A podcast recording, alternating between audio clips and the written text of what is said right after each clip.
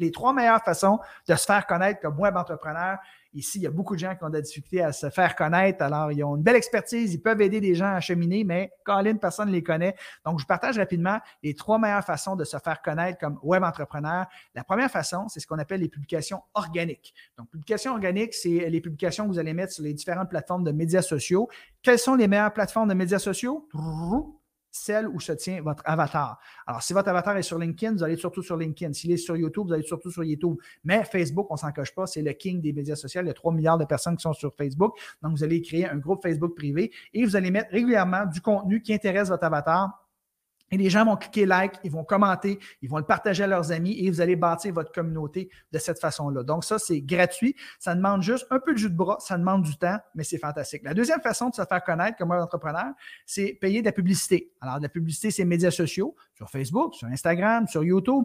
Et là, ce qu'on va mettre comme publicité, c'est pas achetez-moi, achetez-moi, achetez-moi. Non, non, on va mettre de la valeur juste pour se faire connaître. Souvent, on va mettre de la publicité sur du contenu de valeur que les gens vont juste consommer. Puis après ça, on va faire du retargeting. Donc, on va viser les gens qui ont consommé notre contenu. Donc, on peut dire, par exemple, tous les gens qui ont écouté mes vidéos, 50% et plus, ben, je veux que tu leur montres cette publicité-là. Ben, publicité, là, c'est pas encore moi, moi, moi, je, je, je, achetez-moi. Non, ce que ça dit, la publicité, cliquez ici pour télécharger mon guide PDF gratuit qui va vous aider à bénéfice, bénéfice, bénéfice. Et les gens laissent leur adresse de courriel et c'est comme ça qu'on commence à bâtir une liste de courriel. Et si vous voulez faire un peu de publicité un peu plus avancée, après le retargeting, j'ai marqué LAL, c'est lookalike. Donc, ce que vous allez faire, vous allez dire à Facebook, euh, je veux que tu cibles euh, des gens qui sont comme les gens qui ont consommé 50% de mes vidéos. Je veux que tu cibles en publicité des gens pareils comme les gens qui ont écrit des commentaires sous mes publications Facebook.